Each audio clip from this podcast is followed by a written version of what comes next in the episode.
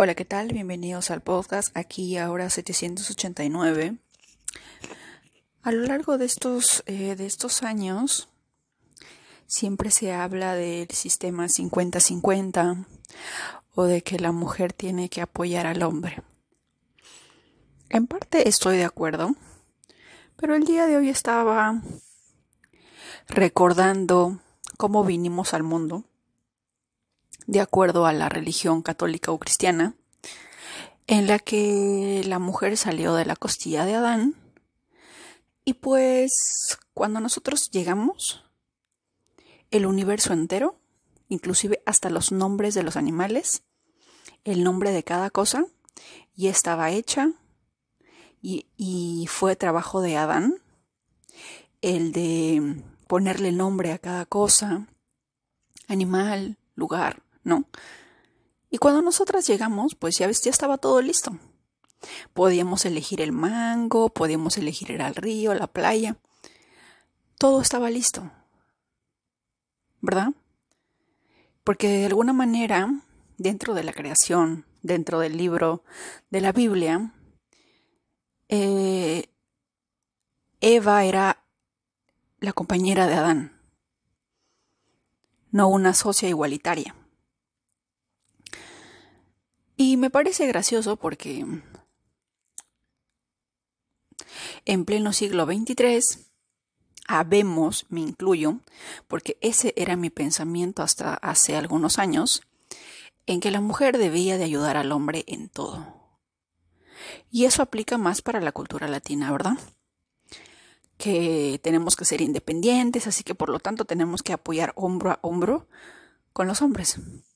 Pero a lo largo de la vida y las experiencias de muchas mujeres, hemos estado aprendiendo que de apoyar hombro a hombro, que de estar hombro, hombro a hombro de alguna manera, no es beneficiario porque a veces los hombres eh, logran su propósito, lo que quisieron lograr, lo que les ayudase a lograr, y pues luego recién se ponen a buscar la búsqueda de la mujer ideal o la mujer de sus sueños, y resulta que no eres tú, ¿verdad? Hay cientos y cientos y miles de historias que uno se da cuenta y empieza, y empieza a analizar y dice cuántos años perdidos por una mentalidad que lejos de apoyarme simplemente me destruyó. ¿Verdad?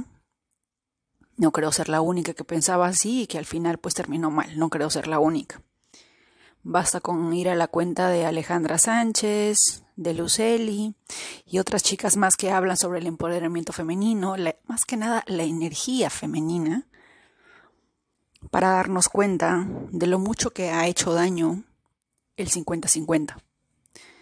¿Verdad? Si bien es cierto que para algunas relaciones les funciona y va bien, de repente son eh, las, ¿cómo se le dice? Las excepciones, ¿verdad? Pero en, en su efecto mayoritario, en la regla universal, nosotros de alguna manera, yo me pongo a pensar y digo, ¿por qué si la Biblia, por qué Dios lo hizo así? ¿Y por qué nosotros hemos cambiado esa regla? ¿Verdad? En la creación, la mujer nació después. Nosotros no vinimos a la par con Adán para poder trabajar los dos hombro a hombro. O no vinimos primero porque teníamos que hacer el trabajo de apoyarlo para que Adán venga fresco, relajado y ya todo esté listo. O sea, no. Era la naturaleza del hombre la de alguna manera llegar primero, enfocarse, hacer lo que se tenía que hacer, para que luego Dios dijera, mm, ¿te hace falta tu compañera? Porque te sientes solo. No dijo porque necesitas ayuda, si no me equivoco. Y si no, ilumínenme. Pero parte de, esa, parte de la Biblia o parte de esa historia era de que Eva era la compañera de Adán, ¿verdad? Claro que dentro de la astrología existió Lilith y hay otra historia de por medio, pero dentro de nuestra historia oficial con la que crecimos, pues Eva era compañera de Adán.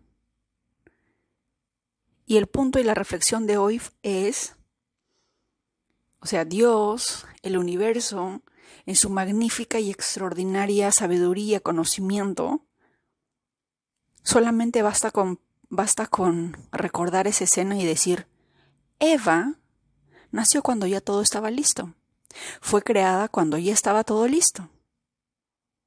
Todo, toda la creación, todo el mundo, los planetas, los ríos, eh, los, los lugares, las frutas, los animales, todo, absolutamente todo estaba listo. ¿Eso qué nos quiere decir? No es mi tarea decirte qué significa, solamente quiero que lo analices. Porque de repente puede ayudarte a entender muchas cosas. En su magnífica y extraordinaria enseñanza del universo enseña muchas cosas. No nos lo dice. No hay clases del universo, no hay ningún instituto del universo más que la vida propia. Pero hay cosas que por ser obvias, como diría Miguel Ángel Cornejo, que en paz descanse, hay cosas que por ser obvias no lo entendemos, no lo vemos. Siempre le buscamos el lado cuadrado, el lado matemático, de que tiene que ser difícil, de que tiene que costarnos, de que tiene que haber sangre de por medio para aprender. Cuando de repente simplemente bastaba con analizar una simple analogía. La mujer nació después, el hombre vino primero. Y ella nació, o ella fue creada, cuando ya todo estaba listo. Y era como que la, la compañera de soledad, la compañera de aventuras de Adán, lejos de la historia de la manzana. Eso es lo que quisiera que piensen el día de hoy. ¿Y qué es lo que estamos haciendo y qué es lo que está pasando alrededor del mundo? Y no estoy en contra de nadie, pero sí voy a estar a favor de los niños. Considero que los niños son lo más sagrado que hay en el mundo. Son criaturas sagradas, puras. Y ante mis ojos solamente existen dos sexos, el femenino y el masculino. Y hay cosas que están pasando alrededor del mundo con una única finalidad, y el único afectado son los niños. Con los niños no. Porque los niños no tienen voz, no pueden defenderse. Son seres tan puros. Recordemos nosotros cuando éramos niños. Éramos seres inocentes, puros. Incluso algunos hablan hasta de lo que recuerdan fue su hogar antes de aterrizar en la barriga de mami. No se merecen todo lo que les está pasando y lo que va a pasar. ¿Por qué? Porque lejos de ver lo obvio que nos muestra la naturaleza, el universo, preferimos que de alguna manera nos laven el cerebro.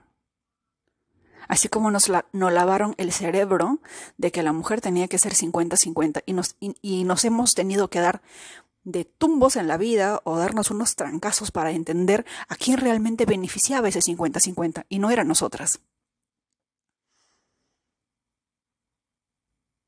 ¿Verdad? Analicemos un poquito. En este caso sí podemos utilizar el estado de la presencia, la conciencia absoluta y también nuestra mente. La mente es una maravillosa herramienta si se es utilizada de manera correcta y a favor nuestra. Hay cosas que a veces son tan obvias que no hacemos caso porque es obvio, que no lo vemos. Por eso dicen que la verdad se oculta en nuestras narices. Porque está tan, tan, tan, tan encima nuestro, tan en nuestra cara, que no lo vemos. Pensamos que es difícil, pensamos que tenemos que dar, eh, ir en su búsqueda, pensamos que tenemos que recorrer el mundo para encontrarla, cuando realmente está en nuestras narices. Pero no la vemos porque estamos distraídos, porque tenemos programaciones adicionales de terceros, de familiares, de la sociedad misma,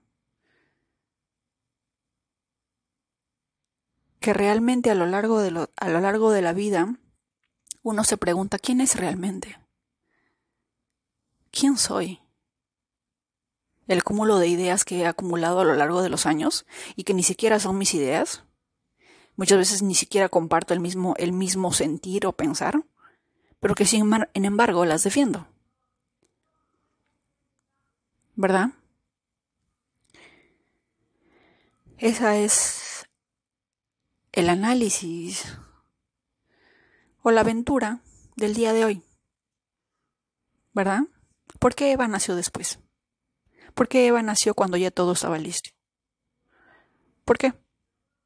¿Por qué el universo? ¿Por qué Dios lo quiso así? Dios, o el universo, la energía todopoderosa, como tú quieras llamarle, lo hizo así. ¿Verdad? Espero que tengas un día maravilloso, que la magia, la alegría y la fe siempre te acompañe.